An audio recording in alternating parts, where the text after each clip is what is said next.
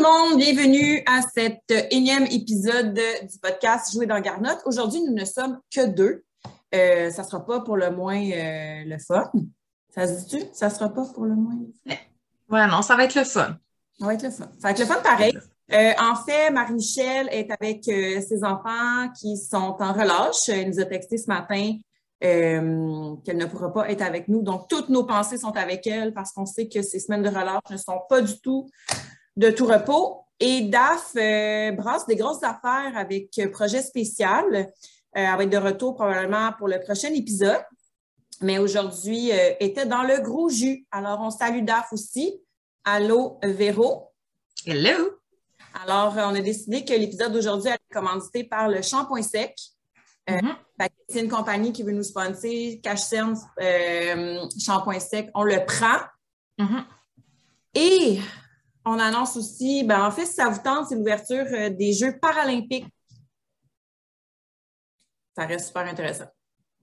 Ben oui, c'est intéressant de voir des gens qui ont des handicaps réussir mieux là où certaines personnes pas d'handicap, ils n'y arrivent pas du tout. Fait que pour une fois, c'est euh, les gens en handicap qui sont mis en lumière. Mais aussi, ça démontre aux jeunes, je trouve, c'est une belle visibilité de voir que c'est pas parce que tu es différent que tu peux pas aller loin dans la vie, puis que toutes les règles sont accessibles. Fait que je trouve ça chouette, puis je trouve qu'on devrait, tout comme le sport féminin en général, mettre les gens avec des, des, handicaps en lumière parce que tout le monde mérite d'être représenté. Fait que je trouve ça chouette que tu le soulignes. Ben oui, je l'ai vu passer ce matin dans les stories de Roselyne Fillon, puis je me suis dit que j'allais le mentionner dans le podcast. Il y a aussi un film que j'ai vraiment aimé, je ne sais pas si tu l'as vu, c'est The Ringer. C'est avec Johnny Knoxville. C'est quoi, je pense que c'est un film datant début 2000. C'est quand c'est un peu cringe, mais très drôle. C'est quelqu'un qui a besoin d'argent puis qui décide d'aller euh, dans des Jeux, euh, dans des Olympiques spéciaux pour essayer de les truquer pour gagner et gagner. Hmm. Non, je veux ça. Tu sais, tu dis, la, la prémisse est un peu, mais pour vrai, c'est du bonbon, c'est des acteurs euh, qui ont une DI, il y en a qui ont une trisomie En tout cas, c'est vraiment, vraiment bon. La leçon est écœurante. Je l'écoute une fois par année, puis euh, je me tente Est-ce que c'est sur des plateformes en ce moment que tu le sais ou? Je le sais pas. Bonne question. Moi, je l'ai BD. OK. C'est comme notre, euh, notre must au chalet à chaque été, on écoute The Ringer en famille. Puis en même temps, je trouve ça le fun, mes enfants. C'est sûr qu'avec une maman TES, bon, sont, sont quand même exposés à beaucoup de, de différences. Mais euh, je pense qu'en famille, ça peut être un film le fun à regarder pour ouvrir le dialogue aussi sur certains préjugés qu'on peut avoir et tout ça. Alors, aujourd'hui, notre épisode parle de l'anxiété. Gros sujet. Gros sujet gros sujet. Puis à nous voir la face, euh, c'est quand même un sujet d'actualité.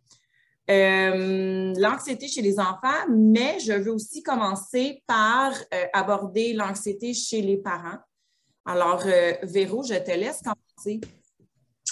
Oui, l'anxiété chez les parents, tu sais, je pense qu'on est dans un contexte mondial où on a tous été quelque peu trigger, je ne sais pas le mot en français, là, mais titillé par euh, ce nouveau sentiment omniprésent. Donc, mm-hmm. euh, l'anxiété, à la base, c'est aussi une incapacité à prévoir ce qui va arriver, euh, ce qui fait que tout qui arrive de nouveau génère une situation de stress. Puis là, le stress, on est habitué à moins gérer, mais là, en pandémie, on a utilisé pas mal aussi tous nos outils disponible pour des choses qu'on était capable de calmer, mais que là, on on, y arrive plus. Euh, ça a l'air niaiseux, mais j'en profite pour saluer Marie-Michel aussi parce qu'on a eu une discussion euh, sur la semaine de relâche. Ben moi, la semaine de relâche, je me rendue vraiment anxieuse. Ça faisait euh, plus que 52 semaines où on gérait des choses avec la pandémie, mais là, ma, ma capacité à prévoir des nouvelles activités ou à m'assurer que mon enfant vivait du plaisir, parce que, tu sais, je sais pas pour vous, mais moi, au début de la pandémie, j'essayais de rendre les choses spéciales pour éviter le contexte mondial. Et là, la magie... de compenser, tu sais. Ouais. bon, ben là, tout ce qui manque, tu sais, ce qui aurait manqué, ben là, tu te dis à la maison, on va devenir un camp de jour, on va devenir euh, service ah, oui, c'est ça.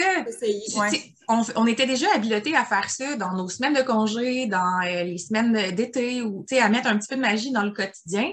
Mais ça a pris beaucoup de magie dans le quotidien dernièrement, ce qui fait qu'il a une autre semaine à me dire, ben voyons, qu'est-ce que je vais faire? Est-ce que je suis un parent de marde si j'ai pas prévu euh, mille et une activités?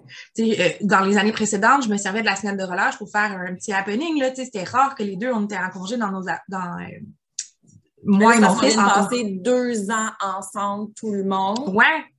puis là, ben moi, je vivais de la culpabilité, puis je vivais du stress, puis je vivais de l'anxiété parce que moi, j'ai pas prévu euh, plein d'activités magiques. Euh, je suis pas allée au Funtropolis comme je suis pas allée nulle part. Puis euh, j'essayais de me convaincre ben, ben gros qu'à la bibliothèque, c'était vraiment cool. mais finalement, c'était vraiment cool pareil, tu sais. Ce que, ce que, je trouve comme parent qu'on oublie, c'est Colin, on se met de la pression pour faire mille et une affaires, là. Puis des fois, là, c'est juste rien faire. Puis j'entendais, je pense, Anne-Marie Wettenshaw parler à Weekend Radio que durant la semaine de relâche, sa mère, elle avait décidé, sa mère s'occupait des enfants, puis elle, a décidé d'ouvrir ses albums photos. Fait, puis ils ont regardé des vieilles photos, ils ont regardé des historiques, tout ça, ça leur a fait une heure et demie sans tablette, sans jeu, et puis les enfants étaient contents. Puis là, je me suis rappelé que Colin, c'est pas grave si j'ai pas prévu une escapade, j'ai pas pris mille et un selfies.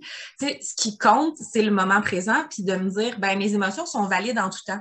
C'est valide que euh, je me sente comme de la merde parce que j'ai pas fait plein d'affaires, mais est-ce que c'est vrai? Non, ce l'est pas. Ben ça, c'est de l'anxiété. C'est de l'anxiété de, de, performance parentale. Puis euh, je me rends compte que ça apporte. Véro, j'aime ça que tu le dises parce que je contribue un peu à ça via mon blog dans le sens où euh, j'ai fait un billet de blog sur quoi faire avec ses enfants pendant la semaine de relâche avec plein d'activités. J'essaie de diversifier l'offre aussi des activités gratuites et tout ça. Puis moi-même, j'ai. Mais en même temps, moi, mes enfants n'avaient même pas la même semaine de relâche. Non. Mais tu sais, on contribue à cette espèce d'anxiété, de, performance-là chez les parents de dire voici tout ce que tu peux faire avec ton enfant pendant une semaine top chrono. Oui, c'est clair. Ben, c'est sûr qu'un billet de reste en nous, reste en nous sur ton divan à ne rien faire et à pas gérer ta culpabilité, ça se vend un peu moins. Mais en même temps, euh, on a besoin, je pense. Ouais, on le fait là, puis on a besoin de déculpabiliser le fait aussi que, regarde, tous les événements n'ont pas besoin d'être un happening. Puis des fois, euh, juste être là, là, exactement dans le présent, mm-hmm. ben, c'est la bonne chose à faire. Tu sais, c'est pas c'est pas grave. Tu sais, on le fait là parce qu'on s'enregistre. Je vais le réécouter l'année prochaine quand exactement au même moment, je vais me remettre en question en me disant hum, qu'est-ce que je vais faire? Il me semble que c'est plate, je fais rien.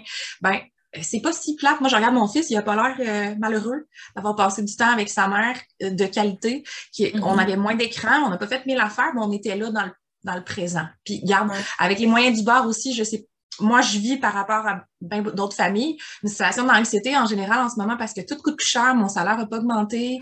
Euh, fait comment je vais continuer à contribuer au rythme de, vie de mon enfant en ayant moins de ressources puis euh, moins de capacité à gérer des nouvelles informations? Parce que là, ça fait deux ans que mon cerveau il est comme sollicité de part et d'autre puis d'adaptation. D'adaptation, ouais si, on parle de nous comme adultes, alors qu'on a des ressources, j'imagine à peine le niveau d'anxiété chez nos jeunes. Puis moi, je pense énormément à nos ados que je côtoie beaucoup dans mon travail. Fait que je pense, je pense qu'on a intérêt à parler d'anxiété, ne serait-ce que pour s'identifier à d'autres personnes qui fait comme, hey, je suis pas tout seul à sentir ça un peu trop gros pour moi. Tu sais, toi puis moi, on a un background, ça a commencé en jeune âge.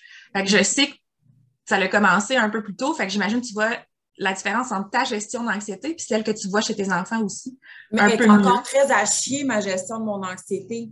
Tu sais, je suis, je suis très bonne en ce moment pour donner des super conseils, pour outiller les collègues de travail, pour outiller les enfants. Mais pour moi-même, mon Dieu, que j'ai de la misère. J'ai 35 ans, puis je me rappelle encore au primaire, je me rendais à l'école. Puis là, là si c'était une journée, exemple, pour moi, l'Halloween, c'était la journée la plus anxiogène de l'année parce que je me disais, d'un coup, d'un coup que j'ai pas eu la bonne information, que j'arrive à l'école puis que je suis la seule déguisée. Hum. Pour moi, là, dans, mon, dans, dans ma tête d'enfant de, je sais pas, 6-7 ans, c'était ma fin du monde. D'arriver, de m'être trompée de journée d'éducation physique, j'ai mis mon ensemble, c'était pas la bonne journée. Pour moi, c'était ma fin du monde les mots de vente, le nombre de fois que ma mère fallait qu'elle arrête sur le bord au Tim Hortons ou au McDo pour que je puisse aller à la toilette. Je me rappelle de ça, mais à 35 ans, je suis encore comme ça. Je suis encore comme ça pour différentes raisons. Mais tu sais, avant chaque épisode de podcast, je remets toute mon existence en question. Je me dis, est-ce que c'est pertinent? Est-ce que je parle? Je remets tout en question tout le temps. Je pense qu'au adulte, on a appris à camoufler ces émotions-là, ce qui fait qu'en société, on n'a pas l'air de. Puis ça, mm. ça me ramène tout le temps à à quel point c'est important ce qu'on a l'air dans les yeux de l'autre. Mm. elle a pas l'air anxieuse, elle a l'air en contrôle. Quand dedans, j'ai l'air semi-brisé, on s'entorche, là. Mais c'est quand même c'est là où je me dis, comme adulte, c'est peut-être là que j'ai du pouvoir de corriger sur mon anxiété en la nommant. Ça a l'air niaiseux, mais regarde, appelons un chat un chat. Je vis de l'anxiété en ce moment. Juste ça, ça oblige les gens autour de toi à faire comme, ah, elle a pas l'air de. C'est pas une interprétation de, selon eux, de ce que j'ai l'air. C'est moi qui te le nomme, hey, en dedans de moi, je suis anxieuse. Puis, c'est peut-être là la différence entre euh, être capable de le nommer versus quand j'étais ado où je, je revis des épisodes un peu comme tu dis, mais moi, c'était dans le sport. Je faisais du sport de haut niveau. Puis, on t'apprend à performer dans le sport de haut niveau, mais on t'apprend pas à tomber, puis à comment gérer euh, l'espèce de pression de tomber. Mais tu sais, à 14 ans, c'est pas bien grave, là. Quand même, tu n'as pas fait le championnat 3A. Euh, ben, moi, je pensais que mon existence était terminée, là, si je gagnais pas ça. Mais j'aurais gagné à ce qu'on me dise que tu ressens, c'est de l'anxiété. Et comme tout le reste des émotions que tu vas subir, c'est temporaire, ça va passer. Mais comment on gère l'espèce de temporaire, ça, c'est difficile, tu sais. Puis des fois, je, je, le vois à travers mon fils, je le vois que comme, hey, c'est même pas son anxiété, c'est la mienne qui me renvoie. Comme s'il avait absorbé tout ce que moi je ressentais. Puis moi, je suis là à essayer de dealer pour pas qu'il en vive, mais en même temps, ce qu'il vit, c'est pas la sienne, c'est la mienne. Fait que, tu sais, mm-hmm. je, je, trouve aussi qu'on manque on manque de plateformes, d'échanges sur normaliser l'anxiété. Mais tu as l'impression que en ce moment, là, en 2022, l'anxiété est le nouveau TDAH. Je m'explique. Dans le sens où, quand on a commencé à parler de TDAH, soudainement, tout le monde était devenu TDAH. Tout le monde disait, oh mon Dieu, j'ai perdu mes clés, c'est ça, je suis TDAH. Oh mon Dieu, j'ai fait ça, c'est ça, je suis TDAH. Là, l'anxiété, pour moi, la façon que je le vois, c'est limite rendu banalisé. Tu nommes à quelqu'un que tu es anxieux, ben tout le monde est anxieux. Ben, j'ai cette impression-là, mais je pense que c'est surtout au niveau de la désinformation, dans le sens où, mm-hmm. je, je, vais te le cacher, tu es éducatrice spécialisée, mais la plupart des troubles neurodéveloppementaux ont toutes à la base des traits liés à l'anxiété. Mm-hmm. Le parallèle que tu fais avec le TDAH, il s'appartient d'autant plus à moi parce que moi, j'ai un diagnostic de TDAH à, peu près à l'âge de 10 ans. Ben, à 10 ans, c'était déjà tard pour avoir un diagnostic de, TDAH parce que j'étais une femme, puis tout se camouflait mieux dans, mm. dans, ma capacité à gérer mes choses. Fait que si j'avais été bien pris en charge sur l'anxiété avant ou mon TDAH avant, peut-être l'anxiété aurait été moins grosse. La poule ou l'œuf. Ce que je trouve plus difficile, c'est que là, maintenant, on va vivre un sentiment, on va le googler, puis ça y est, on a un autodiagnostic. Mm-hmm. Ben, euh, j'aimerais rappeler aux gens que l'anxiété, c'est normal dans le quotidien. Ce qui fait. C'est même sain, là. C'est même Oui, mais c'est même super sain. Ça te permet de, de t'adapter à une situation dans laquelle euh, tu comprends pas ce qui arrive, est un peu plus imprévisible. Tu vis quelque chose et ton corps, en réponse à ce stress-là, va produire des choses pour t'aider à t'adapter. Ce qui me dérange dans normaliser l'anxiété, c'est que c'est comme si ça banalisait l'émotion qui était en arrière. Exact. Ben oui, tu es anxieuse, mais là, regarde, tout le monde l'est, OK? Ben, euh, maintenant, je fais quoi avec cette information-là? Ça me rend juste plus anxieuse parce que là, je suis pas si spéciale puisque je vis, c'est pas si hot, là, tu sais. Fait que, ça, ce qui me dérange, c'est qu'on s'auto-diagnostique plutôt qu'on essaye de communiquer.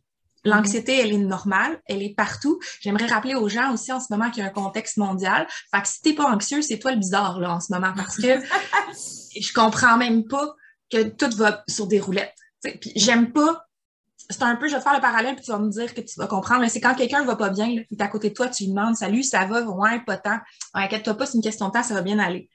Là, tu viens d'entendre la personne en détresse, puis redire Regarde, c'est pas si grave que ça, ça va mieux aller. Au lieu de ben, qu'est-ce qui te rend comme ça? En parler. peut-être que la personne va être capable de dire Hey, finalement, c'était de l'anxiété, mais j'ai des petits j'ai des petits outils. Fait que oui, overall, on n'arrête pas de dire que tout le monde est anxieux, mais on n'a rien proposé de solution. On propose rien. Puis, tu sais, l'anxiété, comme tu dis, pas mal tout le monde a envie. Qu'est-ce qui différencie l'anxiété d'un trouble général anxieux? Ben, un trouble général anxieux, là, ça se peut que pour une petite chose, tu n'arrives même pas à sortir de chez vous. Fait que tu mm-hmm. vas-tu essayer de dire que c'est la même chose que l'autre, puis qu'il est trop faible parce qu'il n'a pas réussi à passer par-dessus?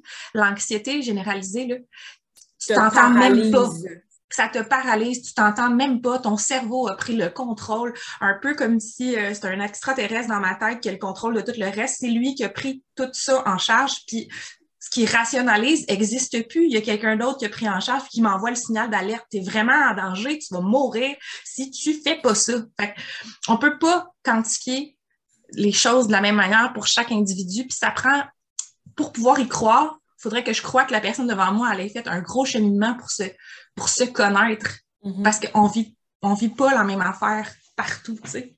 Non, puis tu sais, là, je, tu fais bien le nommer, parce que dans l'épisode d'aujourd'hui, on ne parle pas de trouble, on ne parle pas de tag, on parle d'épisode d'anxiété. Fait que là, on va, on, va se diriger tranquillement vers les enfants, mais tu sais, on veut juste mettre ça au clair. Il n'y a pas de diagnostics qui sont donnés, on n'est pas en train, on parle vraiment d'épisodes d'anxiété et de comment qu'on peut, à partir d'outils, euh, réussir à, à, à, temporairement diminuer les symptômes. Ben oui, parce qu'à la base, c'est reprendre contrôle, reprendre contrôle sur une situation où on a l'impression de pas en avoir. Puis, tu sais, je ne sais pas une vie sans anxiété si ça existe. Ben, quand j'avais vu ma médecin de famille il y a deux ans, euh, j'en pouvais comme plus.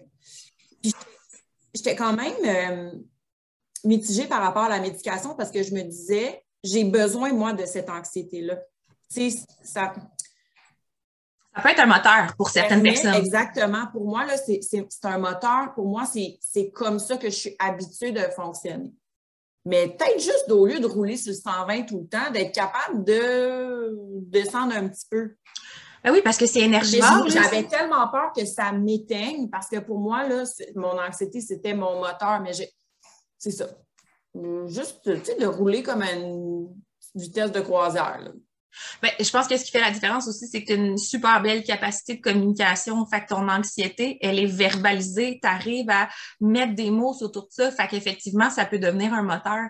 Mais la majorité des gens qui vivent de l'anxiété n'arrivent pas à distiller exactement tout ce qui se passe ou à pas mettre de mots ou tout ça. Fait que quelqu'un qui gère bien son anxiété, puis qui garde, il se fait pas de mentir, il sait qu'il vit avec, il le nomme, ben, effectivement, ça peut te permettre de faire des grandes choses malgré ton anxiété. Encore faut-il euh, je reprends la fiche de Daphné que j'ai achetée, ne pas se mettre la tête dans le sable et de pas voir qu'on vit quelque chose qui garde, ça fait un moment que c'est les mêmes choses, peut-être que je devrais aller m'outiller. Ça me ramène encore un autre problème que je trouve qu'on voit régulièrement, peu importe le trouble à laquelle on peut s'identifier, la capacité à demander de l'aide et d'en parler. Tu sais, mm-hmm. Juste lever la main, à main levée, qui n'a pas vécu d'anxiété dans sa vie? Ça n'existe pas. Mais si tout le monde en a vécu, comment ça se fait qu'on banalise celle des autres, puis qu'on on peut pas s'élever? Ben, va prendre une marche, ça va te faire du bien. Ben oui, comme ben, François Legault le dit dans la pandémie, aller marcher, regarder les oiseaux, passer du temps entre amis. Dit, a, glass of wine may help. Ben oui, c'est ben connu, boire en même temps que tu as un autre trouble connexe, c'est super pertinent. médicaments, ouais. Ben, en fait, c'est ça. moi, c'est là mon questionnement, l'automédicamentation et l'autodiagnostic aussi. Parce que je, en étant des humains, on est tous des, des bébites sociales. On a besoin de l'autre pour se gager, pour, pour évoluer. Et si on essaie de tout gérer ça tout seul, à, être autodidacte dans notre manière de consommer nos différents troubles, ben, euh, je trouve pas que c'est une piste de solution qui fonctionne sur du long terme. À la limite, je me questionne si à ce moment-là, l'anxiété ne devient pas générationnelle. Si on n'a pas réussi à, aller chercher de l'aide, à s'outiller pour ça, comment est-ce qu'on peut espérer que nos enfants, qui sont des éponges à côté de nous autres, ne deviennent pas un peu euh, teintés? Mais oui, mais clairement, tu sais, je veux dire, on, a des enfants, Véro, on voit nos enfants, tu l'as nommé tantôt avec, avec Milan, quand on se parlait avant l'enregistrement du podcast. Puis, il y a des réactions que nos enfants ont, puis tu fais Oh, monsieur, que c'est moi ça. Ah oui, ben oui, exactement. Ça vient d'autant plus te chercher. En tout cas, moi, ça vient vraiment plus me chercher quand mon enfant va comme avoir une réaction démesurée, puis je fais Oh mon Dieu, on dirait que je viens de me voir, mais mon Dieu, que ça tape ses nerfs. Tu sais, il y a comme tout ça aussi. Ben, c'est un miroir. Mais c'est un miroir, puis ça fesse là, de se regarder sous cet angle-là. Mais ça fait, mais en même temps, c'est exactement ce qu'il ne faut pas faire, se taper dessus mm. plus encore. Je, je, revois des scènes où je vois mon fils réagir, puis je suis comme Oh my, hein? il réagit même pas pour lui. Comment tu veux qu'il réagisse à ça? C'est même pas sa situation, c'est mon stress qui est en train de lui gérer. Puis là, je pourrais faire Oh mon Dieu, je suis une mère de marde, j'y ai transmis ça, ou je pourrais faire Hmm, ils viennent de m'offrir un, un spotlight pour faire comme calme-toi, prenez-vous dans vos bras deux minutes, là, on va juste se, se, se co, euh, je me rappelle pas le terme, là, quand, quand, quand tu t'ajustes, ouais, se, co-moduler ensemble, puis je vais faire pas mieux, ben, je vais pas performer, mais je vais faire différemment. Clairement, c'est mon besoin que lui exprime dans cette mm-hmm. chose-là. Fait tu sais, euh, la différence avec toi, on en a parlé tantôt, c'est que moi, j'ai un enfant non-verbal. Fait que ça, ça c'est pas aussi miroir que ça pourrait l'être. Ça, me prend plein de détours dans ma tête avant de faire comme, oulala, là là, c'est pas, c'est pas sa situation à lui, tu sais. Fait comment est-ce qu'on peut, d'un regard extérieur, sans communication, voir de l'anxiété? Ben, ça passe par plein de choses. Quelqu'un qui se, qui se grinche les doigts, quelqu'un qui se mange la peau, quelqu'un qui a des tics de main, quelqu'un qui shake de la patte, quelqu'un qui, tu sais, je veux dire, il y a tellement de signes non communication verbale qui nous aident à à démystifier l'état de l'autre, mais pour ça, ça implique qu'on rentre en relation avec les autres. Peut-être qu'on a perdu aussi l'habitude dans les dernières années parce qu'avec le masque, c'est niaiseux, mais on a perdu 80% des expressions faciales. Puis les yeux à eux seuls. Ouais, les sourcils ont leur limite à un moment donné. ils ont ben oui, tu sais, puis ça communique ben trop des yeux pour savoir exactement c'est quoi, tu sais. Fait on a intérêt à apprendre à nommer un chat un chat, tu sais. Sauf que, tu sais, moi, mettons, dans le cadre de mon travail, euh, c'est des petits minous, des petits minous primaires, que là, ils ont des manifestations de plus en plus fréquentes, puis on parle dans un contexte, dans une école ordinaire. On n'est pas en adaptation scolaire, on est vraiment dans un contexte où, euh, ben, c'est ça, les, écoles dites régulières slash ordinaires. Et là, les profs s'arrachent les cheveux de la tête parce qu'ils disent cet enfant-là se pitch à terre. Cet enfant-là fait des cris. Cet enfant-là pleure à tous les matins. Cet enfant-là ne veut plus venir à l'école. Cet enfant-là a des rashes partout, de l'eczéma, se gratte, s'arrache des cheveux. Là, ils sont comme, je ne sais pas quoi faire. moi, honnêtement, ouais, c'est Moi, ça, ça me frustre. C'est au quotidien parce que là, tu dis, les parents sont démunis, l'équipe école est démunie, ça pop de partout comme du popcorn. Là, tu dis, mais qu'est-ce qu'on peut faire? moi, je me suis vraiment intéressée au sujet parce que ben, ça fait partie de depuis. De, on ne se cachera pas là, que dans les deux dernières années, moi, je vois la différence chez mes enfants. J'ai dû consulter pour Romy parce que ça n'avait plus d'allure. Il se lichait tellement les lèvres qu'il était rendu brûlé. Il n'était plus capable de manger. Mon fils aussi, ça l'a fait ça pour d'autres choses. Mais dis, ben là, c'est parce que là, il y a des besoins aussi. Puis là, chez les enfants, ce qui ressort beaucoup, c'est le besoin de sécurité. Ben, de sécurité, puis... qui ressort le plus. Le besoin de se sentir en sécurité. Ils sont barouettés d'un bord puis de l'autre.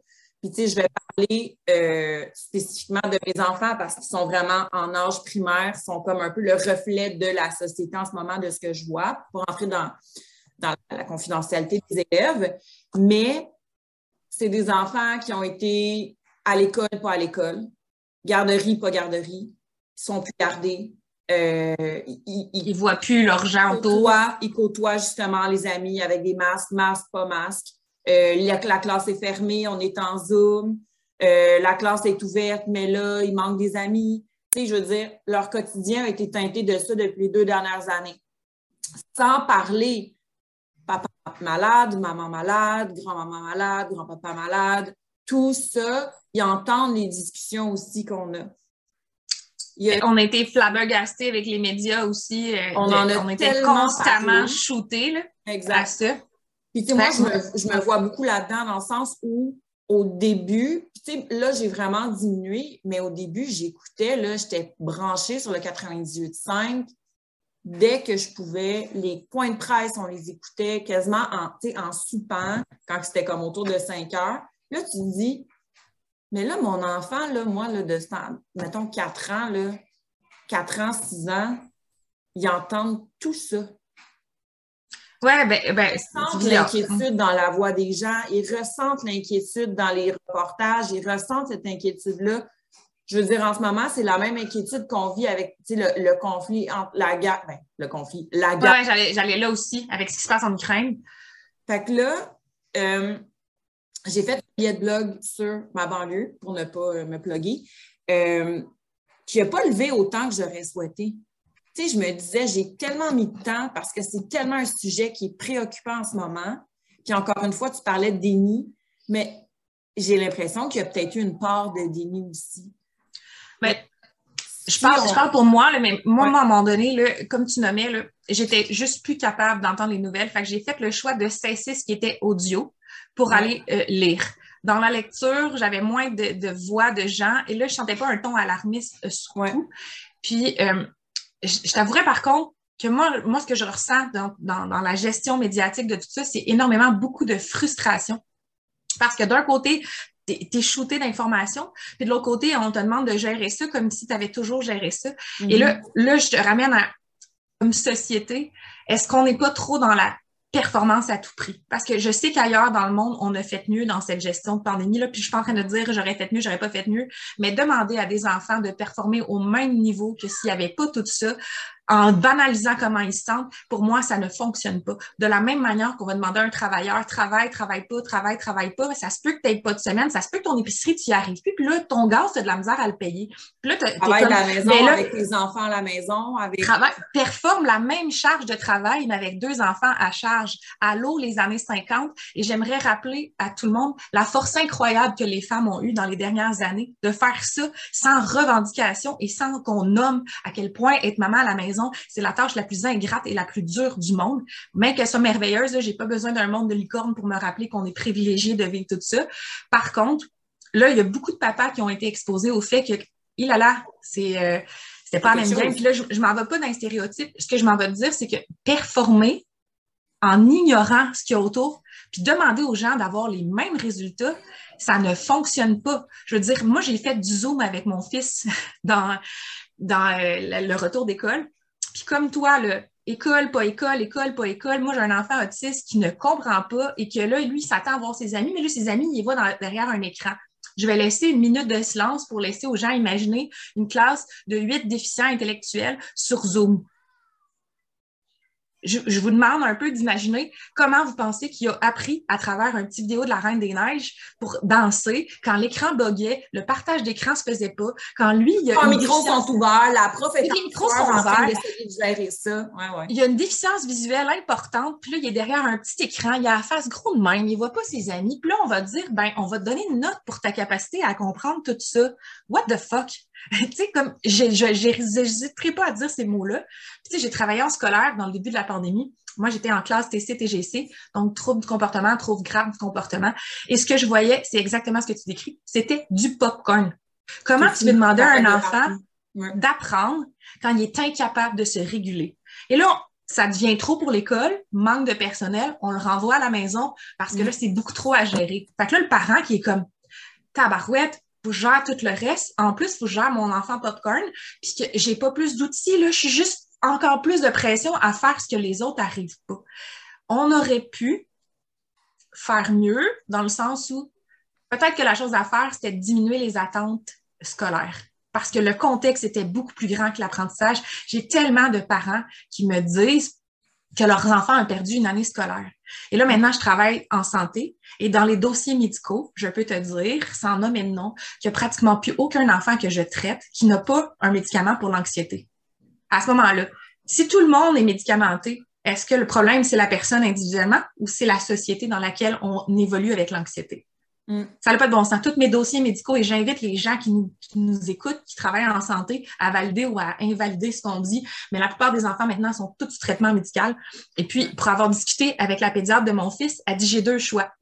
Parce que j'en ai parlé avec elle. Euh, c'est un privilège que tu as quand tu es un enfant malade d'avoir des connexions médicales. Puis elle me disait j'ai deux choix. Je traite l'anxiété en sachant que euh, ben, ça fait pas mon affaire de traiter des enfants de plus en plus jeunes parce qu'avant, on aurait traité ça à 7-8 ans, mais là, à 4 ans, j'ai traite parce qu'ils sont non fonctionnels.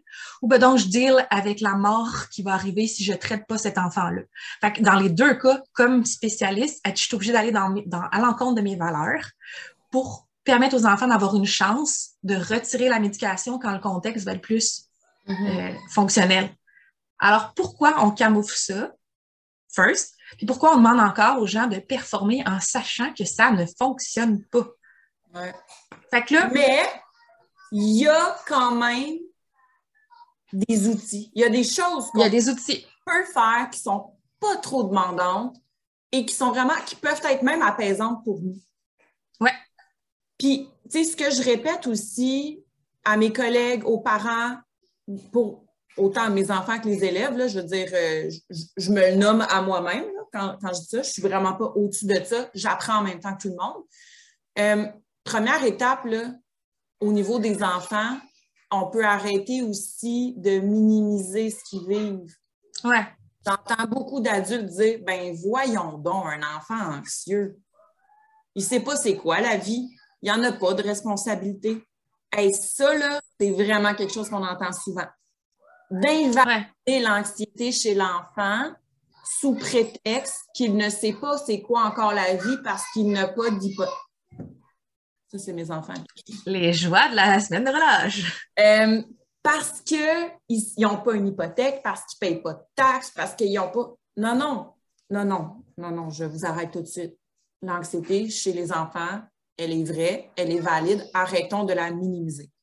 Ben de un, il faudrait s'intéresser au contexte aussi, se mettre au niveau de l'enfant. Je pense que comme adulte, des fois, on oublie tout ce qu'on a déjà euh, traversé. Je, je, parle pour moi, je connais pas les expériences des autres, mais je me rappelle une cour d'école en cinquième, sixième année, puis là, j'avais, tu sais, mettons, au retour en septembre, quand tu as passé le congé scolaire, tu as eu tout l'été pour te refaire un style, puis rentrer à l'école avec une nouvelle, euh, nouvelle attitude. Tu revivras pas les mêmes choses que les années précédentes. Mais là, la bonne mode, là, tu sais, tu je vais avoir l'air de quoi? Euh, mes clics d'amis, ce sont, tu sais, je, veux dire, les enfants sont un mini réseau euh, d'adultes. Là. Je veux dire, mm-hmm. ils se créent des liens et des liens qui se déforment. Ils ont à dealer leur identité personnelle en évolution, leur identité de genre, leur identité sexuelle, leur... ils sont en ébullition de changement. Ben oui. À travers ben des adultes eux-mêmes eux-mêmes un peu perdus à travers toute cette capacité-là. Moi, j'invite les gens à, se mettre au niveau de l'enfant et à répondre à leurs questions. Si l'enfant te pose des questions sur ça, minimise pas. S'il t'a pose, là, il est capable d'entendre la réponse qui va avec. Peut-être comme adulte que toi, tu n'étais pas rendu à lui dire la vérité tout le temps, tout le temps, tout le temps. Quand même, même que tu n'es pas rendu là comme adulte, si ton enfant te pose la question, mets-toi à son niveau. Là, toi ouais il y a tellement de ressources partout. Là, pour ceux qui nous regardent, je vais mettre un lien. C'est sur le site Naître et Grandir. Ils ont fait une super belle capsule vidéo sur déjouons l'anxiété. Fait que là, ça différencie le stress, l'anxiété, tout ça. Mais tu sais, pour les parents, là, moi, pour moi, exemple, parler de la mort, c'est un sujet qui me rend extrêmement mal à l'aise et qui va peut-être être un futur épisode de podcast pour justement m'aider à sortir de, ce malaise-là ou de mieux comprendre ce malaise-là. Mais moi, j'ai un enfant qui me questionne à tous les jours sur la mort. Hmm. Parce que, veut, veut pas, en ce moment, la pandémie aussi nous a amené, ça, ça l'a amené ces réflexions-là de manière plus précoce parce que c'est omniprésent autour de nous. C'est plus juste le, le, dans le roi lion, là. Là, c'est comme, c'est vrai, ils sont conscients qu'autour d'eux, oui, puis on va le dire dans les médias, il y a eu je sais pas combien de morts, il y a eu Exactement, tous les jours, 114 morts de la COVID. Non, non, non. Fait que là, là ben, moi, je, me dis, je suis peut-être pas en ce moment disponible pour parler de ça avec mon enfant, mais je peux pas laisser mon enfant sans réponse. Parce que là, lui, il va aller puiser dans, dans sa maturité ou dans son immaturité pour aller lui-même répondre à ces questions. Ce qui n'est peut-être pas le bon enfant non plus. Ah, mais sur YouTube, là, il y a plein de ressources. Naître et grandir, c'est hyper riche. Les questions que vous avez, il y a des capsules vidéo adaptées pour l'âge de votre enfant. Puis vous, en même temps, là, ben, ça va vous enlever, ça va vous décharger ça. C'est pas, pas une question de, de, de, vie ou de mort de répondre la bonne affaire exactement au même moment. Tu sais, je veux dire, euh, il faut aussi apprendre à se tromper. Ça se peut qu'aujourd'hui, tu répondes à quelque chose qui t'es comme, ah, il me semble, j'aurais dû dire J'aurais... C'est OK parce que ta pensée va évoluer. Dans le moment présent, on est en train de répondre à ce qu'on entend directement. Mais il n'y a rien de grave le lendemain à faire. Te rappelles-tu la question que tu m'as posée? Mais hier, je t'ai dit ça. Aujourd'hui, tu vois, j'ai, j'ai, pris le temps de réfléchir. Ben, tu offres à ton enfant aussi une disponibilité, euh, l'espace pour faire comme, ah oui, ça se peut. Demain, je pense pas la même chose. Tu, vois, moi, j'ai un enfant qui est non-verbal. Fait comment je sais que c'est de l'anxiété? C'est souvent parce qu'il va me poser les mêmes affaires les mêmes, les mêmes affaires. Tu sais. Maman, moi, c'est très visuel. Fait que c'est la notion de prévisibilité qui augmente un peu son anxiété. Ces journées étant tellement switchées depuis deux ans, que là, finalement, à chaque jour, ça devient important. Qu'est-ce que je vais faire? Fait que là, j'y répète. Aujourd'hui, on fait ça, on fait ça, je fais une gradation. Quand ça fait trois fois qu'il me pose la même, affaire dans sa routine, puis que j'y ai déjà nommé, mais ben là, je fais comme, OK, là, il est anxieux, il sait pas ce qui s'en vient. Parfait, change la tournure de phrase. Qu'est-ce que maman le dit? Parce que si tu répètes toujours les mêmes affaires au même moment, tu nourris l'anxiété. C'est important après ça de se demander, OK, il me repose encore les mêmes affaires. Qu'est-ce qu'il n'a pas compris? Ben justement, qu'est-ce que tu n'as pas compris? Qu'est-ce que tu as mm-hmm. compris aussi, tu sais? Fait que là, tu peux déjouer parce qu'à répondre toujours aux besoins de l'anxiété, des fois, on augmente, puis dans les situations après, il va y avoir encore plus de questions. Ben, on s'adapte. Moi, après dix fois que tu me demandes la même affaire, j'en ai plus de patience. Fait que là, je deviens comme stressée de savoir, voyons, quelle maudite langue on n'a pas parlé correctement pour qu'on se comprenne pas. Ben, démystifier l'anxiété aussi, c'est de dire, OK, clairement, son besoin n'est pas répondu, je, me retire parce que moi, je répète la même affaire.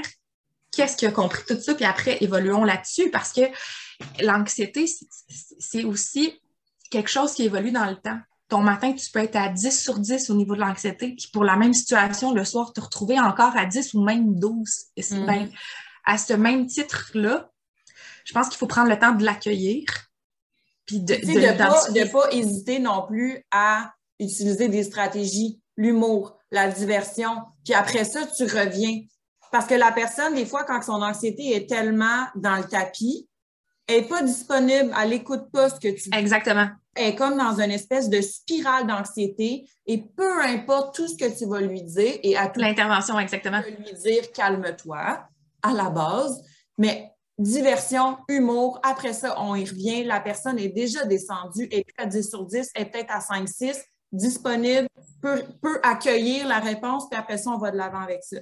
Ah, ben, t'as raison sur le. Ouais. C'est l'espèce de disponibilité, tu sais. Puis, euh, moi, j'ai pas accès tant que ça aux mots pour mon enfant. Fait que c'est dans des gestes que je vais savoir qu'il va vivre l'anxiété. Si euh, il fait du flapping, il va prendre des toutous, il va faire des gestes stéréotypés, il va tourner en rond sur lui-même, il va sauter sur place. il, va, il, va s'auto-réguler en faisant. En fait, ce qu'il essaie de me dire, c'est que là, son petit corps est en surcharge, il est plus capable de gérer. À un moment donné, ça va tellement loin que là, finalement, il tourne sur lui-même, mais il rentre des murs. Puis là, il se met à pleurer. Puis là, il pleure. Puis moi, je vais être comme, mais voyons donc, il va prendre ses choses, il va les pitcher. Puis je suis comme, ben voyons, tu le sais, la règle, tu lances pas tes trucs. Là, ben non, t'es pitch encore. Puis je suis comme, Caroline, te 10 ans, je te répète les mêmes affaires. Ben là, je me suis rendu compte que des fois, la meilleure chose à faire, c'est de rien faire. C'est-à-dire que de prendre ses affaires, je l'enlève, je le mets en sécurité, je le mets dos à moi. C'est niaiseux, mais je veux pas y permettre que mes émotions puissent changer les siennes. Fait que je le mets dos à moi et puis je l'enlace et j'y fais un câlin.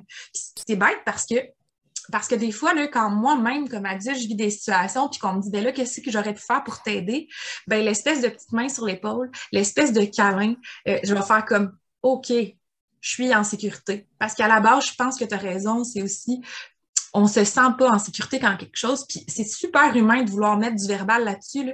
mais des fois, ce qu'on a besoin, c'est le contact de l'autre se rendre compte qu'on n'est pas seul et qu'on est accueilli. Être accueilli, ça se fait aussi sans parler. Puis c'est bête, mais à un moment donné, on sent le corps diminuer. Et là, on peut se permettre de mettre du verbal sur ça. Mais je pense que je nous inviterais comme adultes à s'observer. Ouais, à s'observer aussi, à voir c'est quoi qu'on fait quand on est anxieux. Moi, je le sais, je parle vite.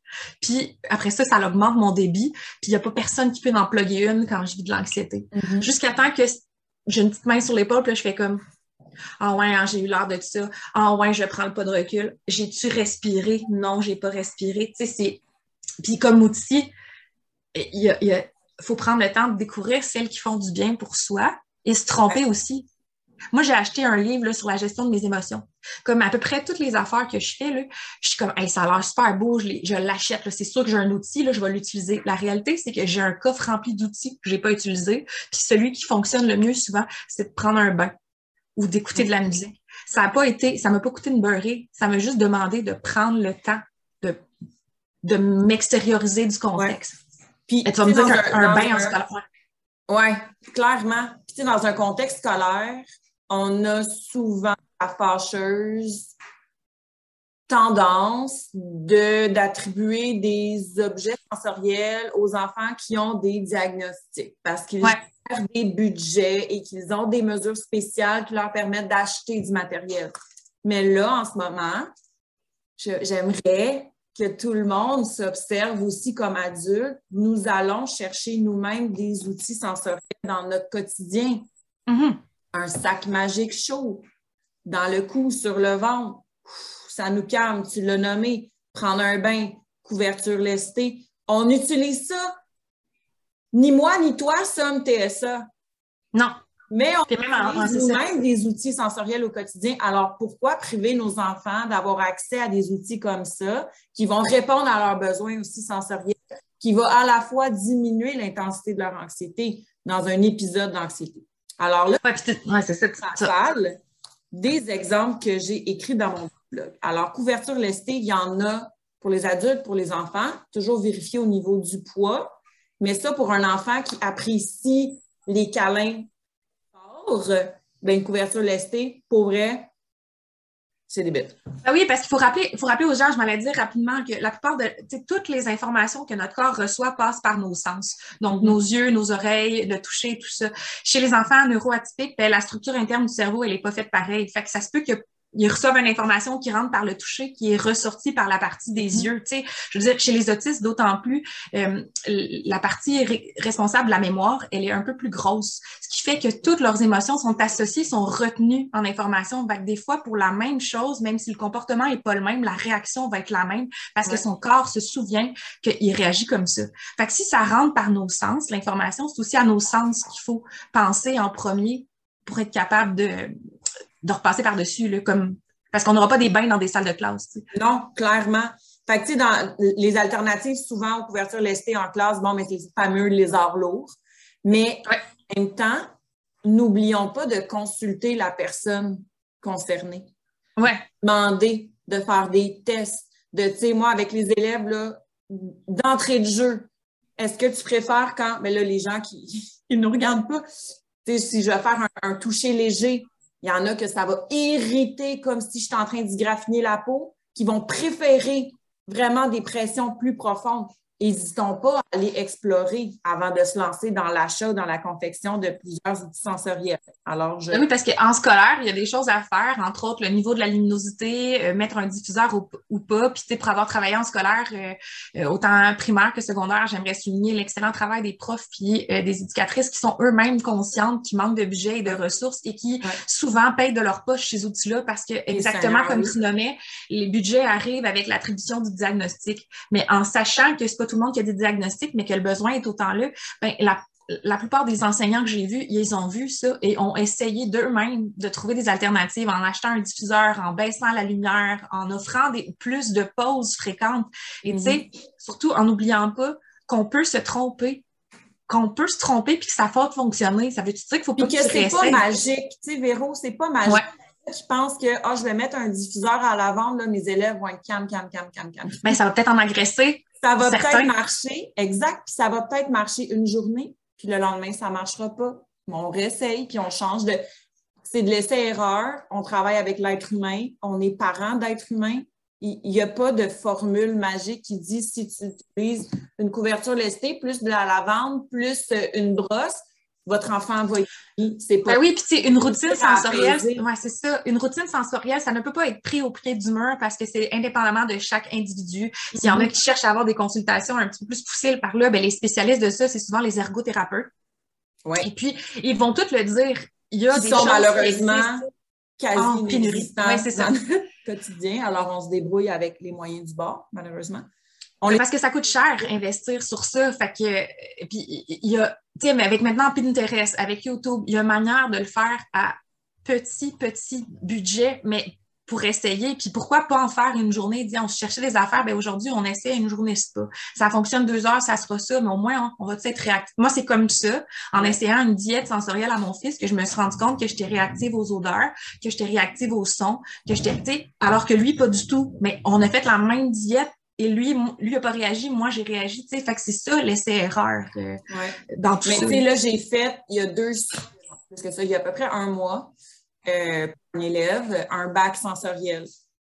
Pour vrai, bon, je salue, comme tu disais tantôt, tous les profs, tous les éduques qui passent leur soirée, leur fin de semaine à aller chez Renaissance, chez Delorama pour après ça. Fait que là, quand ils disent Ouais, mais vous avez deux mois de vacances par année, c'est ça.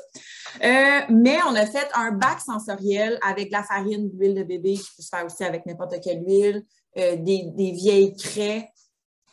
Ça prend pas beaucoup de temps, ça prend pas beaucoup de sous. L'élève est super content. J'en ai fait pour mes enfants en même temps. Il y a des bagues sensorielles aussi que moi, j'adore. Si vous êtes du genre à tout le temps vous gosser après les ongles ou même pour les enfants. Euh, c'est un, une bague en espèce de spring qui fait une pression sur ton doigt. Fait quand que tu la descends ou que tu la montes, ça te donne des sensations. Encore une fois, il y en a pour qui que ça va être super bénéfique, pour d'autres qui vont détester, essai-erreur. Mais sur Amazon, ça coûte environ maximum 5 Ouais. Tu peux le prendre aussi avec. Euh, moi, je l'ai fait avec des élastiques à cheveux, les nouveaux élastiques à cheveux là, qui sont comme en plastique pour ah, empêcher de faire des marques. Là. tu peux le faire sur les bras. Tu peux prendre, tu sais, il y a vraiment, euh, c'est comme dans les sacs sensoriels, des vieilles bouteilles de shampoing. Là, je sais pas pour vous, moi, je, moi, je sais pas pourquoi j'ai cette manie-là. J'achète souvent du shampoing. Limite. Fait que tu mets ça dans un sac Ziploc, tu mets une coupe de bébelles dedans, des jouets que tu les plus, que tu peux faire toucher. Tu sais, il y a vraiment, il y a vraiment plein de choses. Comme tu dis, Pinterest regorge. Là. Ben oui sensoriel, puis vous allez avoir euh, une multitude d'offres. On oublie aussi que comme aller à l'extérieur, être conscient qu'il fait beau, qu'il vente, sentir le vent sur nous. C'est pas pour rien qu'en pleine crise d'anxiété, on va te dire nomme-moi quelque chose que tu vois, quelque chose que tu sens, quelque chose que tu entends. Parce que si toute l'information rentre par tes sens, comme je mets tout à l'heure, c'est à tes sens aussi qu'il faut penser pour apaiser le reste. Puis dans je me rappelle un événement, le mois en classe, là, sur une heure de dîner, au début de la pandémie, tout le monde était overmelt, là, il était tout chargé. Puis j'étais comme moi, comme adulte, je vais demander la discipline, je vais fermer la lumière en disant, OK, tout le monde silence, ça marchera pas. À un moment donné, j'ai regardé la classe, puis j'ai baissé les bras, puis j'ai fait, Hey, vous êtes pas disponible, gang.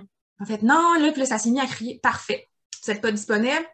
Je vous donne deux minutes, je mets une chanson, là. Vous dansez, tout ce que vous avez à danser là-dessus, vous bougez. On s'entend, là. Je m'en fous, il n'y a pas de limite. Tu veux crier, tu veux faire. Pendant deux minutes, il n'y a aucune règle.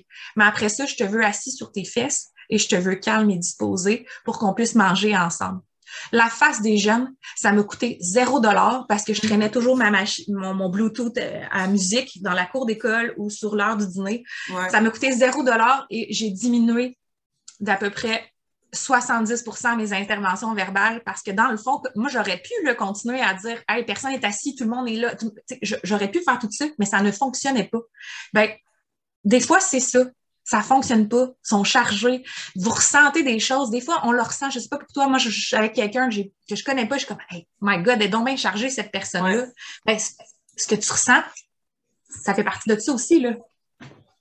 Parce qu'on n'a pas toute la même capacité à dire, mais oui, j'ai vécu de l'anxiété dû à un comportement que j'ai moins réglé, j'ai mal géré ta réaction. Tu sais, je veux dire, on n'a pas un baccalauréat en gestion de nos émotions. Tu sais c'est sûr qu'on ne réglera pas l'école. Il faut se questionner sur la performance. Il y a des outils. On a des plateformes en ligne. Moi, je pense à Stéphanie Delaurier, entre autres, qui, euh, euh, sur sa page Facebook, comme sur ses podcasts, euh, fournit une multitude d'outils. Il y a tous les livres que tu m'avais déjà parlé, qui est la boîte à outils. Il y a la boîte à outils pour l'anxiété, pour il y a... Mais en même temps, sans vouloir performer. Ben, je pourrais les nommer tout de suite. Je les avais écrits pour la fin de l'épisode, mais on. Fait que si vous êtes un parent, un prof, un TES, peu importe, prenez-vous un papier et un crayon. Alors, euh, au niveau des albums jeunesse, il y a Simone sous les ronces que vous pouvez consulter. Euh, Ma plus belle victoire et Plus envie de rien par Brigitte Marlot. J'adore les livres de Brigitte Marlot. Euh, pour les petits, je dirais niveau préscolaire, primaire, ça, ça vulgarise super bien euh, moi, j'ai celui, celui euh, pour euh, le TSA, beaucoup, beaucoup, beaucoup, beaucoup. celui plus envie de rien, c'est vraiment au niveau de l'anxiété.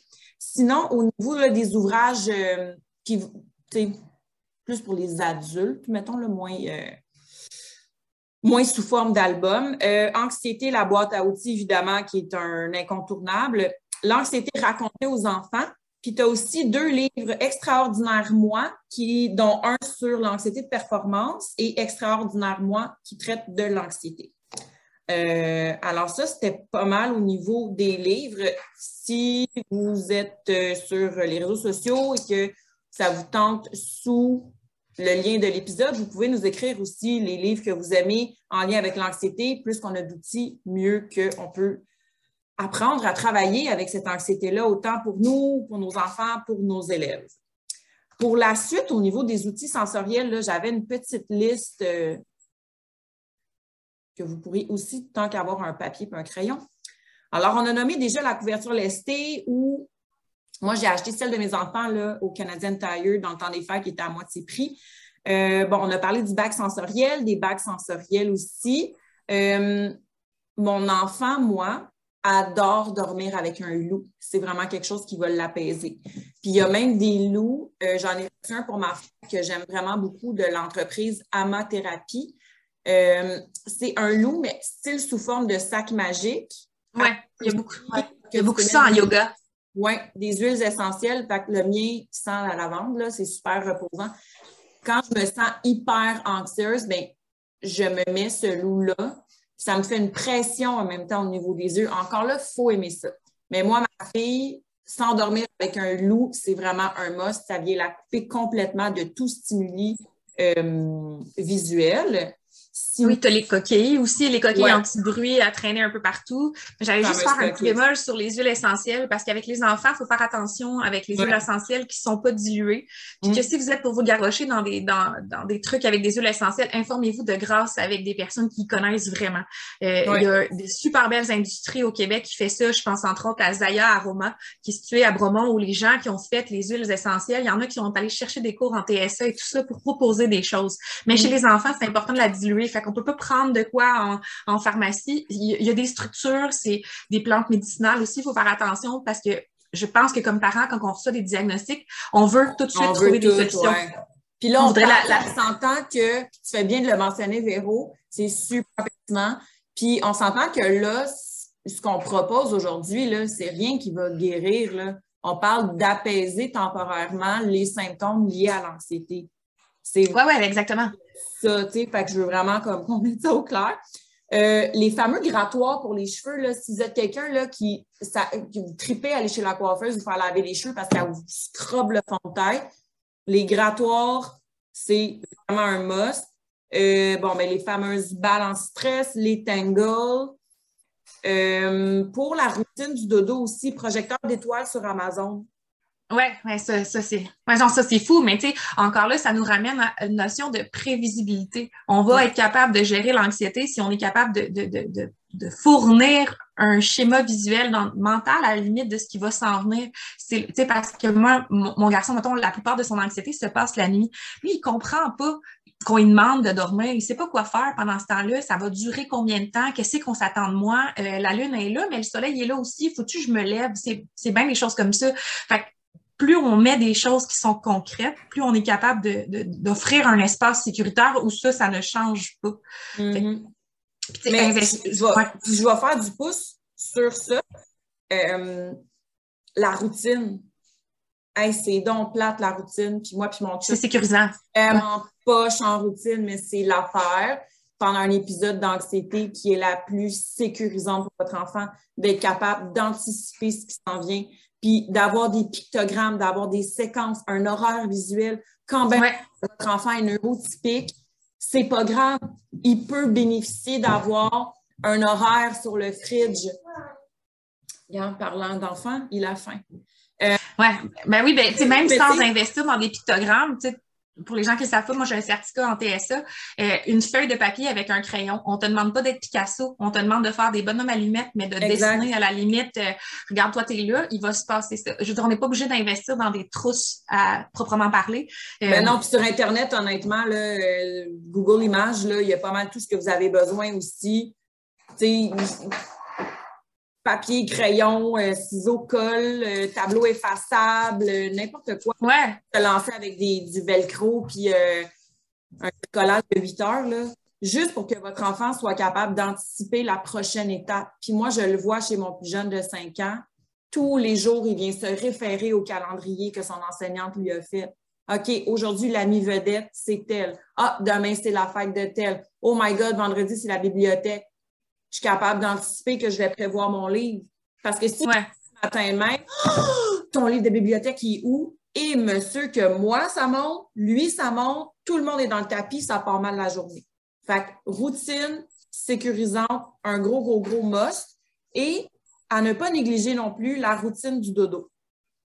Oui on a tout négligé un peu la routine du dodo dans les dernières années. On s'est couché plus tard, on a mangé plus tard, on a comme eu l'impression d'être genre en vacances parce que là, il se passait comme plus rien. Routine du dodo, c'est, la clé parce que qui dit mauvais sommeil dit augmentation de l'anxiété, qui dit augmentation de l'anxiété. Tu sais, c'est comme une espèce de cercle vicieux dont on ne sort jamais. Fait que j'ai noté aussi des petits trucs pour euh, la routine du dodo qui n'a pas besoin de prendre le trois quarts de votre soirée. Là. On s'entend, c'est des petites choses qu'on pourrait intégrer au quotidien. Bon, bien calme, Moi, des fois, mon enfant, il revient de l'école et je le sens survolté tout de suite dans le bain. On n'est pas, on n'est même pas du dodo mais un bain calme, lumière tamisée, je le sens après ça, vraiment plus disponible. On m'avait donné ça comme truc aussi, c'était de comme casser une horreur pour pouvoir embarquer dans une autre, de comme séparer ce qui se passe à l'école de ce qui se passe à la maison. Genre, pendant ce temps-là, on t'accueille, il y a une transition entre les deux parce que généralement, l'anxiété sort aussi de périodes de transition. Mm. Puis si vous donnez le bain avant le dodo, bon, mais il y a, toutes les, petites choses. Une de prendre une minute pour crémer votre enfant avec une petite crème qui sent la vanille, s'il aime ça, les trucs sucrés ou peu importe. Même pas. 35 secondes. Ça prend, je veux dire, ils ont des petits corps. C'est pas long. Ah, ben oui. Une grosse serviette. Une serviette. Un moment. c'est ça. Serviette qu'on pitch dans sécheuse une minute avant qu'il sorte du bain. On l'enveloppe. La chaleur, c'est apaisant, c'est le fun, c'est doux, c'est réconfortant. Euh, histoire avant le dodo, un classique, mais il y a aussi un jeu, le jeu de pas mango avant d'aller au lit. C'est des petites questions qui font un peu le reflet de la journée. Euh, avec qui tu as joué aujourd'hui? Tu sais, des fois, on manque d'inspiration comme parent, on est brûlé, on sort le jeu, la question. Euh, quel a été ton moment préféré de la journée? C'est hyper positif. Fait que l'enfant s'endort avec une espèce de j'ai rappé ma journée de façon positive, mon parent s'intéresse à moi, puis ben Véro, je ne sais pas si tu as une alternative pour Milan qui est non-verbal, qui ne peut pas nécessairement euh, ah ben ouais, ben c'est ça. Nous, les jeux, ça, moi, les jeux, ça fonctionnait pas avec lui, mais je me suis rendu compte, moi, sans, m'en rendre compte, je disais toujours les mêmes choses avant le dodo. Euh, maman, elle est à côté. Ben oui, ben oui. T'es en sécurité, oublie pas que je t'aime. Puis à un moment donné, un soir, je l'ai, je, l'ai pas fait. Là. Puis là, maman est sécurité, maman à côté, maman, là, j'étais comme, OK, fait que finalement, juste, juste ça, j'avais réussi à faire. Moi, c'est sûr que j'ai l'avantage d'avoir un chien d'assistance qui est un chien mirror. Fait que moi, j'ai des cues qui m'aident avec l'anxiété parce que le chien va le décoder avant que moi, je mette mon verbal là-dessus. Mais euh, euh, c'est toujours la même chose. Euh, j'ai été suivie aussi en clinique spécialisée du sommeil. Parce que moi, j'ai consulté, mon garçon à 10 ans fait pas encore ses nuits. Fait qu'on a consulté en clinique sur spécialisée du sommeil, puis il y avait plein de choses qu'on pouvait faire dans une chambre, entre autres, éviter tout ce qui est de la lumière bleue, parce que ça mm-hmm. empêche la production de mélatonine que notre corps fait fait progressif, fait par lui-même, fait surexposé, ça empêche le corps d'en fabriquer. Il y a aussi de, c'est niaiseux, mais avant de déposer les couvertures sur l'enfant, de faire un mouvement, de venir frotter les jambes jusqu'aux orteils, puis après déposer les couvertures, on rappelle au corps qu'il est déposé et que la mm. couverture vient faire le reste d'être enveloppée. Je mets des coussins tout bas, tout côté, mais je répète exactement toujours les mêmes phrases dans la même ordre, puis je, je m'étais même pas rendu compte que je faisais ça. Je t'aime, tu es en sécurité, on se voit demain, je suis de l'autre côté. Parce que le noir, il sait pas ce qu'il va faire avec ça, mais je peux pas me permettre de mettre de la lumière non plus, sinon ça va être le partout, il va être illuminé. Mais de mettre le plus possible le climat euh, prédisposé au dodo. Fait que moi, j'ai un rideau opaque, j'ai des rideaux opaques par-dessus. Il y a absolument rien dans la chambre qui est euh, stimulant. C'est que des livres et que des textures douces. Et là, je rappelle aux gens que moi, j'ai un enfant euh, non verbal avec des gros troubles du comportement. Fait que je ne peux pas laisser des choses dans sa chambre. C'est sûr qu'il va se blesser ou lancer des choses. Fait que mm-hmm. la chambre, c'est aussi le seul lieu où il n'y a aucune dispute, aucune conséquence, aucune chicane. Je n'interviens pas dans la chambre de mon enfant. Je le retire de sa chambre, mais sa chambre, ça doit être, moi j'appelle ça les îles flottantes. Son lit est une île où il doit être toujours entouré d'eau et de douceur. Fait aucune intervention se fait dans sa chambre même s'il y a des comportements inadéquats dedans, mais comme ça, sa chambre va devenir l'extension de sa sécurité si moi, je suis pas là physiquement. Mm. Un morceau de linge, le linge que j'ai porté dans la journée, je peux le laisser dans son lit. C'est encore une fois un rappel au sens. Mon odeur est encore là. Parce que chez les enfants non-verbaux, euh, c'est comme... Ben, Margot, Margot même chose, adore, adore tout le temps avec un de mes chandails. Tout le temps, tout le temps. Ben, elle est très stimulée par au niveau olfactif. Fait que pour elle, d'aller chercher un chandail qui sent mon parfum, elle va dormir en boule avec. Là, c'est comme. Toujours le, toujours le même toutou aussi. De, servez-vous de l'imaginaire de vos enfants. et ça, c'est ton toutou qui t'aide à dormir. Moi, j'en mets, je le sais que ça fonctionne pas parce qu'il comprend pas l'imaginaire. Mais, mais moi, j'ai le sentiment d'avoir, en l'absence de mots, j'ai le sentiment d'avoir fait ce qu'il fallait pour ça. Mais euh, encore une fois, chaleur, douceur et essai-erreur. Puis l'essentiel aussi, c'est de répondre aux besoins de votre enfant. C'est moi, remis dernièrement, la seule façon que j'ai réussi à le faire dormir dans sa chambre, c'est en gardant la lumière allumée. Oui, chacun, chacun ses Pour lui, là, il y avait une peur bleue du monstre en dessous de son lit, le classique, mais en même temps, je ne vais pas invalider ce qu'il vit. Il a peur, il a peur. Qu'est-ce que tu veux que je fasse en ce moment? Je veux dire, c'est passager. Fait que pour lui, sa façon, est-ce que si on garde la lumière allumée pour toi, ça va t'aider?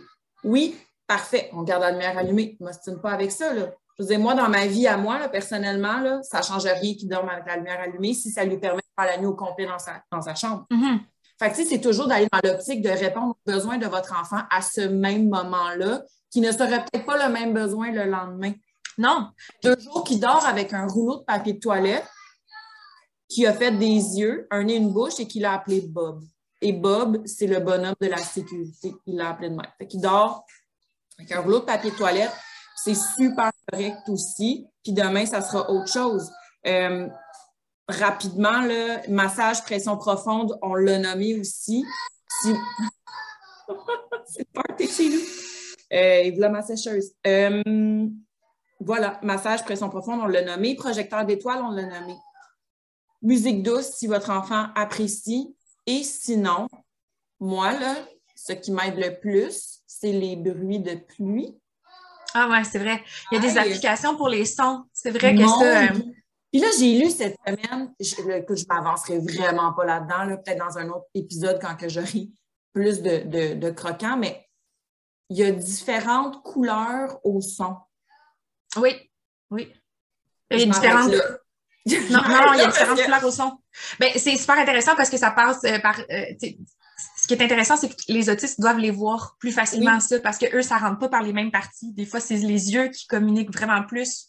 en tout cas, c'est super intéressant quand on lit dans le cerveau par rapport à tout ça. Mais ce qui est le fun aussi, les bleus, les blancs, les roses, en tout cas, bref, euh, je vais m'informer, puis je vous reviendrai avec de, de, quoi de plus étoffé. Mais pour l'instant, c'est ça. Fait que de faire des essais-erreurs aussi, parce que moi, j'ai j'ai regardé, là, quand j'ai lu ça, je me suis dit, je vais aller voir c'est quoi un son bleu. J'ai comme, oh, monsieur, que ça ne me convient pas.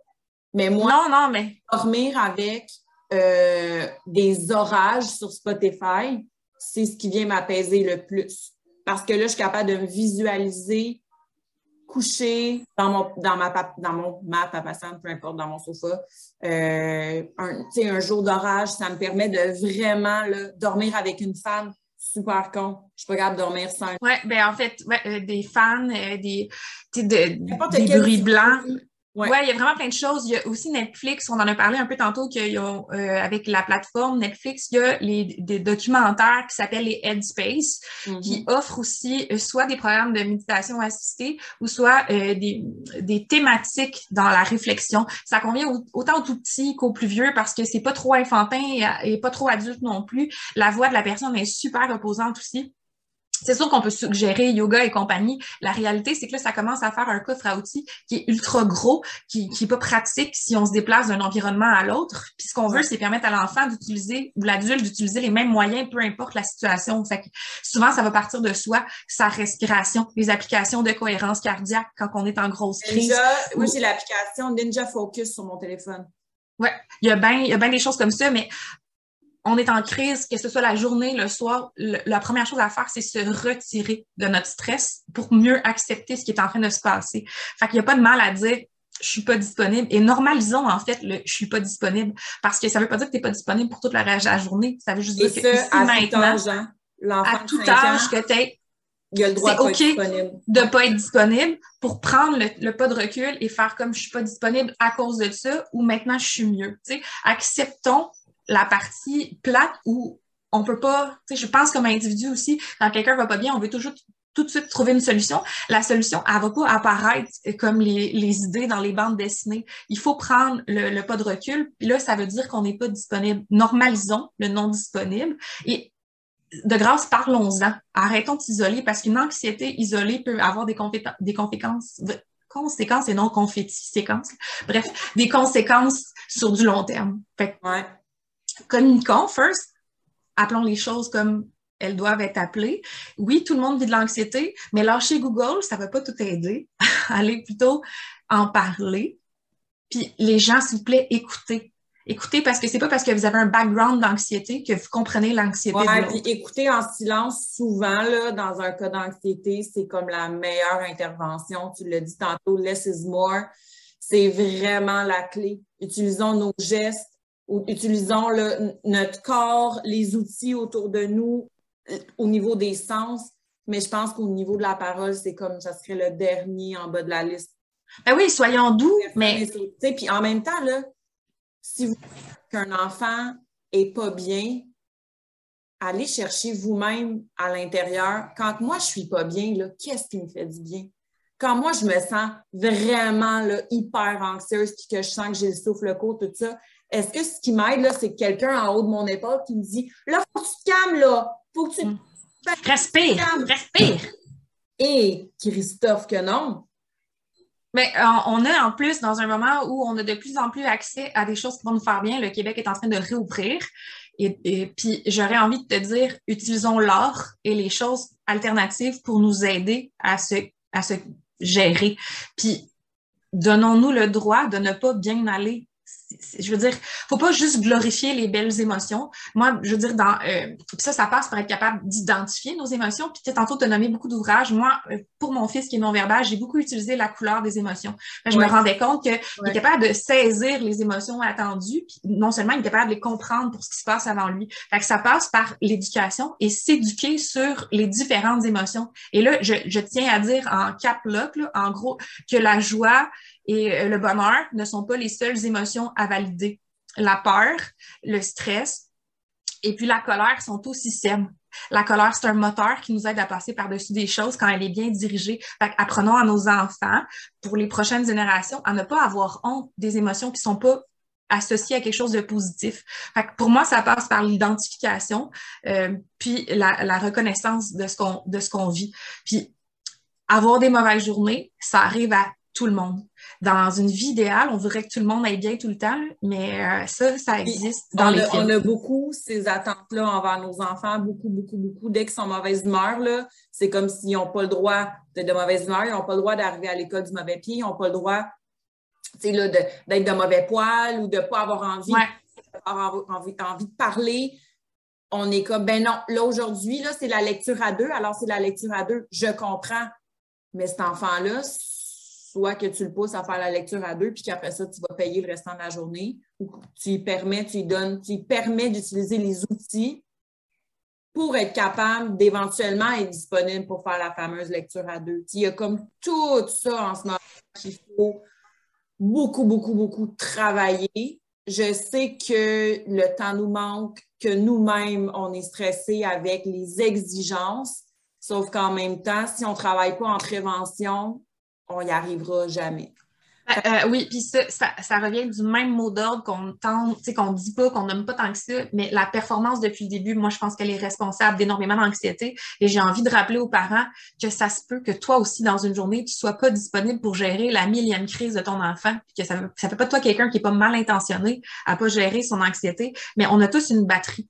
Puis le parallèle, on l'a tous vu un peu sur Facebook. Quand ton téléphone est déchargé, qu'est-ce que tu fais? Tu le branches. Ben, ton corps, c'est la même chose. Ça se peut que ta batterie soit déchargée parce que tu n'as pas bien mangé, parce que tu n'as pas bien bu, parce que tu as vécu des choses que tu n'as pas le droit de vivre, on dirait, puis tu tes accumules, puis tes accumules. Ben, branche ta batterie interne. No, no matter what, comment ça te coûte. Et s'il te plaît, quand tu te regardes dans le miroir, regarde-toi toi. Arrête de voir ce que les autres voient de toi. Parce qu'en bout de ligne, tu es la personne la plus importante de ta vie pour être en relation avec les autres. Fait que je pense que si on se permet cette douceur-là comme parents, comme humains, parce que c'est je veux dire, moi, j'inclus les parents, les gens qui n'ont pas nécessairement d'enfants non plus. Là, je veux dire, on a tous une capacité d'autorégulation, mais il faut, faut aussi accepter qu'on n'est pas toujours à 100% de notre charge. Fait que, euh, puis, c'est OK. de ne pas, attendre que, de pas attendre non plus d'être à zéro pour aller chercher de l'aide. Non, de, je ne connais pas, Je ne connais pas aucune personne qui n'a pas demandé de l'aide et qui n'a pas été entendue. C'est sûr que des fois, ça vient pas de l'endroit où tu voudrais que ça vienne, mais ta batterie, elle va se décharger à partir du minute que tu es levé. Fait comment tu en prends soin pour l'utiliser adéquatement? Puis ça, si on veut enseigner aux enfants à bien gérer ça, ça passe par nous. Puis ça veut pas dire que demain, il faut que j'aille trouver mille et un trucs pour gérer mon anxiété. Ça veut juste dire que ça fait partie de nous.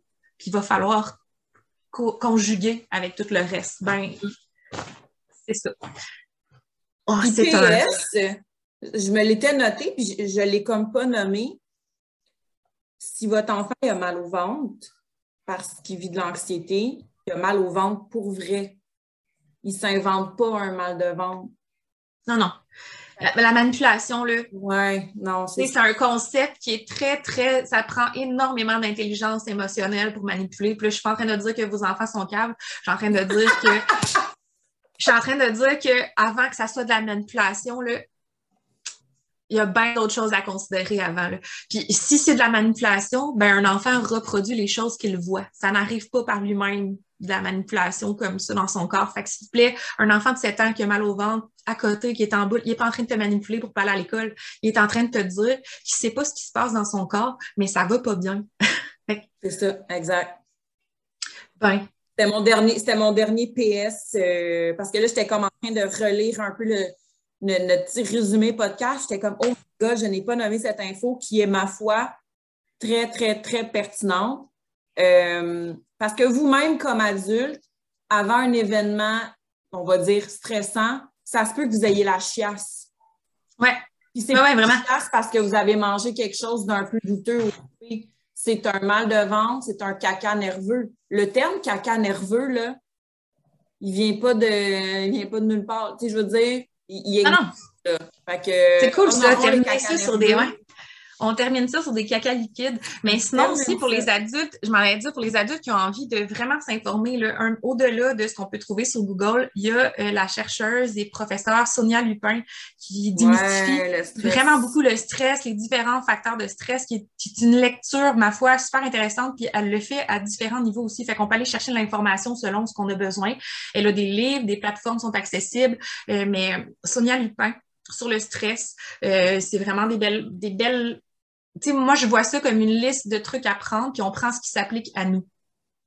Puis c'est pas euh, obligé d'être une quête à chacun trouve sa recette miracle.